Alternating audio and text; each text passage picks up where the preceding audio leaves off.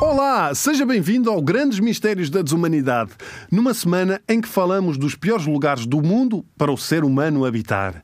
E o de hoje é uma daquelas cidades para levar a tia. Sabem, aquela tia que tem a mania das limpezas e que gosta de tudo desinfetadinho, tudo limpinho.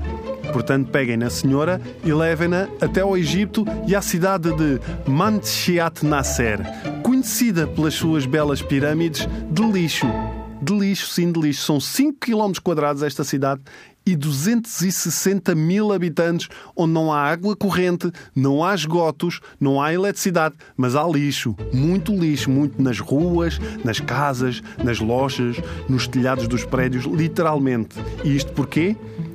Porque apesar do Cairo ter 20 milhões de habitantes, não tem sistema de recolha de lixo. Então a vida dos habitantes desta cidade é andarem a recolher o lixo a troco de uma taxa e o que é que eles fazem ao lixo? Levam-no para casa para reciclar. Ah, pois é, esta cidade é o paraíso da, da, daqueles acumuladores obsessivos, aquela malta que guarda tudo. Ah, esta cabeça de Barbie ainda me vai dar jeito. O meu pai sempre gostou de ir apanhar umas coisas ao lixo para recuperar, mas isto é um exagero. O melhor de tudo, reparem nestes números, é que a população de Manchiat consegue reciclar cerca de 80% do lixo. Melhor do que muitas companhias, 80%. Estes homens são capazes de pegar em implantes de silicone usados e, e sei lá, transformar aquilo num, num colchão insuflável. Eu imagino uma pessoa vai a esta cidade para um hotel onde tudo pode ser literalmente reciclado. Ah, esta cadeira é feita de garrafas de plástico, pode utilizar à vontade. Os talheres, os nossos talheres são, são talheres feitos de latas de refrigerante. Ah, os nossos pratos são, são, de, são de esferovite. Ah, então e esta escova de dentes tão boa que eu estou a usar? Isso é feito de piaçaba.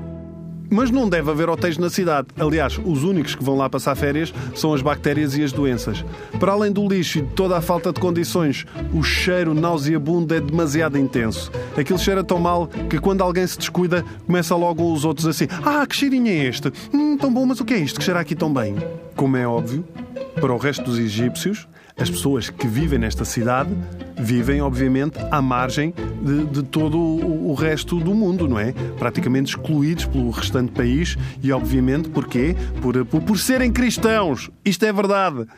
Isto é verdade. As pessoas desta cidade são marginalizadas não por andarem uh, a recolher lixo ou viverem na pobreza e na miséria, mas por serem cristãos. Por serem cristãos ao, ao que o mundo chegou. Por serem cristãos. Aliás, segundo eles, a história da crucificação foi muito diferente. Jesus estava na cruz e disse: Pai, perdoa-lhes, que eles não sabem o que fazem. Cartão no Ecoponto Amarelo. Ai, como é que é possível?